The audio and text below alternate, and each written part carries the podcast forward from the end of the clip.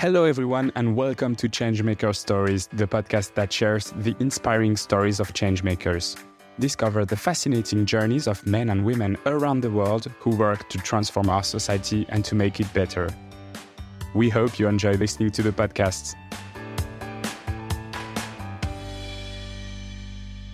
Hello and welcome on Changemaker Stories, everyone. As you probably know by now, because we recorded a lot of different podcasts on the topic, but being a changemaker can be also about taking risk to change something in your career, in your life. And that's what Jacqueline did, and she's our guest for the day. Hi, Jacqueline. How are you? Hi, Xavier. Great to see you. Yeah, great to see you you told me like seven years uh, into your legal career, you make a drastic change. Can you tell us maybe what happened and introduce yourself at the same time? Okay, sure. Well, um, I like to think I made one of the best decisions of my life rather than a drastic one, Xavier. Although um, some might agree uh, with you that a pivot in my career was indeed a great change, leaving a yeah. well paid profession that comes with many perks. Don't get me wrong, I enjoyed um, practicing law, and because of that foundation, it helped me tremendously in my current career path in the international development sector, focusing on issues related to the triple planetary crisis like the climate change, pollution, biodiversity loss, where I can found my passion in the specialization of um, circular economy. So in my previous job, when you are a litigator, it always ends up in a courtroom with one winner and one loser when the decision yeah. is delivered, right? So although it's great to exit the courtroom as a winner for the clients, it was not a journey of collaboration uh, to find win-win uh, solutions that were meaningful enough for me. So in the current role that I am in, in program management, in policy making at regional and national levels, um, I discovered that meaningful collaborations can be created with many countries, uh, with a team of diverse experts. Uh, the work that we do can really contribute um, towards positively impacting vulnerable communities uh, for the better in developing countries and being part of the solution and working as a team in fulfilling that. So I'm currently um, on my 19th year in my career now, and it has been a memorable journey thus far. And I have a lot of people to thank for this. So I hope uh, the work that we do as a team um, leaves positive uh, footprints and hopefully a positive legacy for the future generations to thrive in a healthy planet. Yeah, well, congratulations for for all this beautiful career until now. I find it interesting what you say about the, the fact that when you're a legal career, you have to work for your client, and so you need to have a win lose situation because of the, the the position you have with your clients. Well, the thing is, um, you know, parties end up in a courtroom because every other dispute resolution mechanism has completely failed, and that includes the negotiations, right? So all those actually have been exhausted. But for some reason, either side doesn't want to budge. They feel very strongly about exercising their rights. Therefore, they want to pursue it because they need an independent party like the judge to make a final decision. Mm. That's why I mean at in the courtroom is always going to be a winner and a loser. Yeah. So you decided to move up the stream to be able to transform the situation be- before it uh, it goes bad. It was a good ride, a good journey for me, and I've learned so much. But in many ways, I feel that there could be more peaceful resolutions to be reached uh, by parties, if possible, majority of the time. So I thought taking a career break, a sabbatical, and, and rethinking what my other options are, uh, or something that I wanted to explore. Yeah. Mm. How did you find what you had to do next? Was it like an opportunity that you had on uh, on the spot, or was it a long term th- thinking uh, on your part? I think it was definitely an opportunity and not something that was long term thinking because I spent about eight years of my life in Europe as a student and young professional before returning to Malaysia in 2000 to commence my legal career. And along the way, I really miss being part of the international scene as well. So after seven years stint in legal practice, I decided to take a sabbatical, uh, use my savings to invest in upskilling myself to study abroad, uh, but in a totally um, different field. I wanted to diversify. So that is how I ended up in um, IESEG doing my master's in international business. Uh, and then a great opportunity came. I was offered um, the contract to work on European Union funded um, projects. So that is when uh, I was at the crossroads to continue to remain in Paris or to leave and head back to Southeast Asia region to work on projects uh, that involved ASEAN countries. So I definitely chose um, the later option, as you can see. Uh, I never looked back, although it was only a one year contract. So definitely, I think it was that opportunity that gave birth to a career in international development sector. Yeah, thank you. Um, so that opportunity led you to the possibility to go to the COP28 in Dubai uh, last November. Can you explain to us what it was like to participate in one of the most global events in the world with so many stakes at hand? for the EU, actually? Mm, to be very honest, it was extremely hectic and stressful, but I learned. Yeah, yes. but I learned. Doesn't surprise me. Yeah, but I learned so much, and um, it was a great opportunity to meet many high level government officials in person when I was attending many closed door um, sessions. This is usually um, not possible at all, but um, COP28 is a platform that convenes heads of states from nearly 200 countries to come together to make the most important decisions. And some key sessions are for me related to like global stock take, which is also known now as the UAE consensus, loss and damage fund, climate finance, cities and subnational governments, and ministerial dialogues. So after 12 years of implementing projects funded by various donors like European Union, the UK government, um, United Nations agencies, I really wanted to find out where we are right now. And although um, there was incremental improvements like the decision to transition away from fossil fuels was the first time the term appeared in a COP formal outcome. Used, yeah. Yes, since UN climate negotiations began 30 years ago. But to be honest, I feel um, more needs to be done. Um, anyway, despite you know the immense pressure from oil and gas players, key country um, negotiators stood their ground and landed a deal that marks the beginning of uh, of the end of the fossil uh, fuel era. But however, I would like to highlight maybe some key updates to aspire some youths out there. And I wanted to share that at COP28, a new agreement for all future COP presidencies is to appoint a youth climate champion, helping to facilitate the engagement of children and youth in climate action including um, in the UNFCCC process. So this role has been institutionalized, and COP28 was the first presidency to deliver this substantive outcome for youth inclusion under the Paris Agreement mm. and will help to ensure that youth have an enhanced high level voice at every future COP. So I think that was that's yeah, a, high, yeah. a good highlight for me when I was there. Is it like something on a model of uh, MUN? Do you know that uh, Model United Nation, which is like the United Nation organization that gives the opportunity to the youth to replicate what they do, but at their own level? Uh, yes, um, but I think this one is um, gives them more of an advocacy platform. That means a voice okay. to be heard. Yeah because usually it's all the political heads that are part of the negotiation and closed door meetings, right?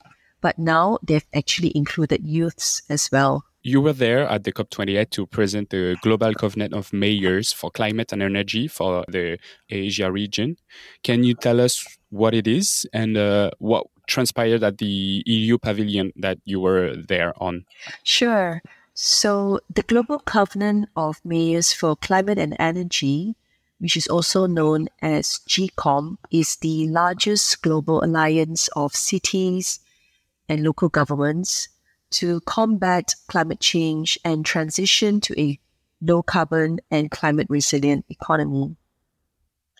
So the GCOM Asia project is stemmed from the European Union's uh, climate goal to work together with global partners and national ministries in strengthening engagement and advancing initiatives to uphold our international agreement, such as the Paris Agreement, which I spoke earlier.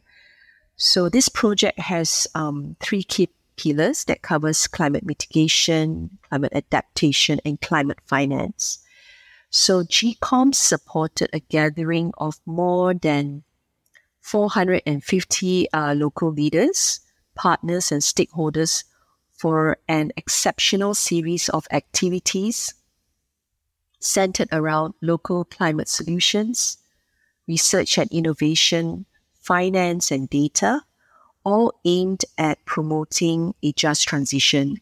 So over the course of the two weeks, uh, GCOM successfully convened representatives um, from various cities um, and local governments, um, regional and national governments, uh, scientists, policymakers, youth, and more, mm. with the collective goal of expediting the implementation of ambitious and climate resilient future. So these events actually serve a platform to showcase the impactful um, urban climate action undertaken by signatory mm. cities. Mm. Okay, that's very interesting because usually when you think about the uh, climate mitigation and adaptation, we don't think about the intermediary levels of uh, actions. We think about governments and the COPs and the states' actions. We think about the individual actions and the collective as groups, but we don't really think about the intermediary levels of uh, decentralized actions, uh, which are the maybe the, the, the counties, the cities, uh, and departments, all of those. So I find it really interesting that a lot of different cities uh, get together to say, okay, we have some objectives and we need to meet them together because uh, we have some different challenges to share. What was your role in this organization? Well, what did you do uh, specifically? My role is really um, a country coordinator, and I also act as an advisor and interlocutor for a regional project that covers three regions and uh, nine countries, which involves around 254 cities. So I work very closely with my colleagues uh, cities, local authorities, ministries, and other partners. I also provide advice and direction to GCOM Asia and partners on best ways to engage with local government and other relevant government agencies. I also provide personalized coaching for climate finance applications to assist cities to access funding for project preparation facilities and also organize um, various capacity building trainings, webinars related to preparing things like greenhouse gas inventories, climate risk vulnerability assessment, and preparing disclosure reports on climate actions which are related to climate mitigation and climate adaptation. Okay, so you, you said that some of the challenges uh, for the, the GCOM is to climb is uh, climate mitigation, adaptation, but also financing. You said that some of your role is to help cities to find those funds, mostly through EU. Um, how does it work? For example, uh, in Paris, I know there's a plan to uh, invest uh, 200 millions to um, to facilitate the transition to a more cyclable city with uh, a lot of infrastructure. Would that be something that we, you could push the EU to finance? Okay, so um, the climate finance funds out there are are basically available to these cities yeah. Uh, to get technical assistance to implement projects like what you have shared just now. But to be very honest, challenges are heaps because cities are not fully equipped to work alone uh, to apply for these funds, and therefore working in silos would not be encouraged. Mm. Also, cities around the world um, are very competitive in applying for such funding. So, uh, what the GCOM Asia project actually does is we provide resources and personalized coaching to cities by country coordinators like myself yeah. and with other experts. Uh, we work shoulder to shoulder to submit what we call project concept notes or EOIs, uh, expression of interest. I'm currently working with partners on 10 different funds. It varies from the European Investment Bank, the World Bank, Asian Development Bank, who comes together to create the TAP Fund, the GAP Fund. There is also the UK PAC program, Mitigation Action Facility, Fonds Mondial pour le Développement des Villes, FMDV, who has an office in Jakarta, Indonesia, um, the Climate Adaptation Fund, to name a few. So I have some positive news to share with you oh, uh, nice. uh, from last year in that uh, two cities in Malaysia, uh, Segamat and Kota Kinabalu, uh, was successful recipients of the GCOM's uh, Bankable Cities Climate Project for the projects with a value of just below 10 million euros. Okay. Each to receive uh, technical assistance from a team of European experts. So year 2023 ended um, on a high note for me in relation to assisting two local governments from a developing country to successfully access funding. Congratulations. What what would be the role of cities? We said like maybe implement some urban changes, but what would be the, the specifically with some examples, the roles of city in tackling climate change crisis compared to the wars carried out by what we said national governments, individuals, companies, or academia. I know you, you talked about the quadruple helix. Um, is that something that uh, can uh, can be uh, implemented here? Yes, uh, most definitely. So cities for me basically are the climate change frontliners because they are the closest on the ground and they are aware of the plight and challenges faced by the citizens, especially the vulnerable communities. So under the Global Covenant of Mayors, the European Union, together with Bloomberg Philanthropies, is actually funding this project, created a historical and powerful movement, leading by example. So cities, whether they are GCOM or non-GCOM cities, have demonstrated leadership, um, setting an example for cities all over the world to become part of the global solution to climate change. So cities that join the GCOM have pledged to develop a greenhouse gas emissions inventory, assessment of climate risk. They set um, measurable emission targets uh, ambitious climate adaptation goals and sustainable energy access goals in line with the Paris Agreement. So these are what they can do and they are empowered to do. So for example, I'm a great fan of Mayor Anne Hidalgo. Since yeah. becoming mayor of Paris in 2014, Anne Hidalgo has been on a mission to reinvent the city as a green metropolis so she made a name for herself with her bold measures to free the streets of Paris from cars and make room for pedestrians and cyclists. So leaders like that turning the French capital that is around, uh, if I'm not mistaken, 11.2 million of inhabitants Yeah, into like a that. resilient eco uh, city of the future is what is inspiring. And such best practices will inspire other city leaders.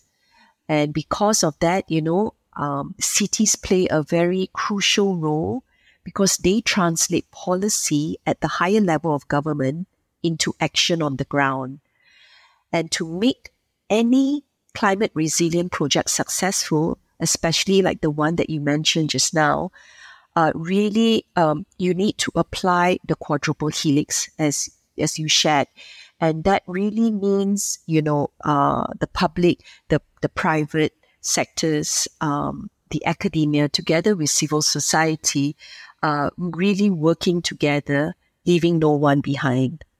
Well, thank you for so many insights. That was really interesting. Before we close this episode, what would be your advice for someone that uh, wants to take such international responsibilities and uh, with the with the level you did?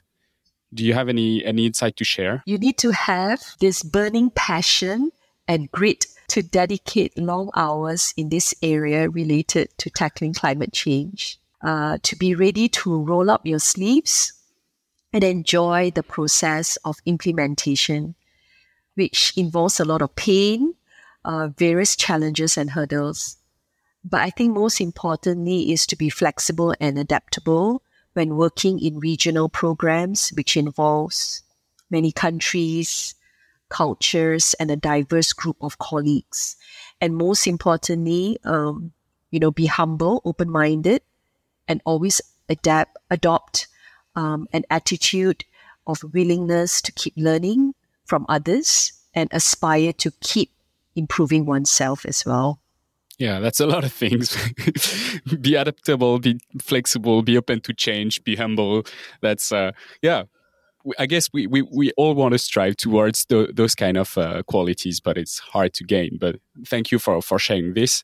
So I just wanted to close on this. Uh, what, what would be your hope for the future on this? I know that you get inspired by some city leaders, but do you have any hope for the for the future? Well, I think um, that this generation, you and me and everyone else, we should endeavor to strive our hardest to leave a healthy planet for the next generation, you know, by adopting sustainable lifestyle, discard the self-centered, selfish attitudes. I hope uh, that the Loss and Damage Fund will be operationalized to its fullest to benefit small islands and poor countries, to address the plight of the vulnerable communities who are suffering due to climate change, atrocities, committed by other countries. Um, I wanted to share with you um, something uh, very profound for me um, that was shared by my American uh, course mate at the United Nations System Staff College. Because this particular area is so challenging at the moment, this is what she shared with all of us one day. She said that if you have the ability to make a sustainable choice, you make an obligation to make that choice on behalf of the people who can't. So I hope that will be something that resonates with people and, you know, that inspires them to inculcate a change uh, towards positive behavior. Well, thank you very much. That's really inspiring, and it's all this podcast is made for. So, thank you very much for those kind words. And uh, for those who are still here with us, uh, thank you. You're the best listeners we have. Make sure that you put five stars on the podcast and leave a comment because that really helps us to grow. And uh, thank you very much, Jacqueline, for your time. Uh, we have a five hour difference because you're in Bangkok. So that was really nice of you to be present with us uh, remotely, but still. And uh, I will see you next time. Bye bye. Bye. Thanks a lot, Xavier. Thank you for listening to this episode to the end. If you like Changemaker stories, please support us by subscribing to the podcast, leaving us a five star rating and a comment. Also, please share these stories with those around you. They deserve to be known. Changemaker Stories is a podcast from IESEG School of Management and IESEG Network, produced by Echo Studio. Goodbye for now, and I'll see you soon.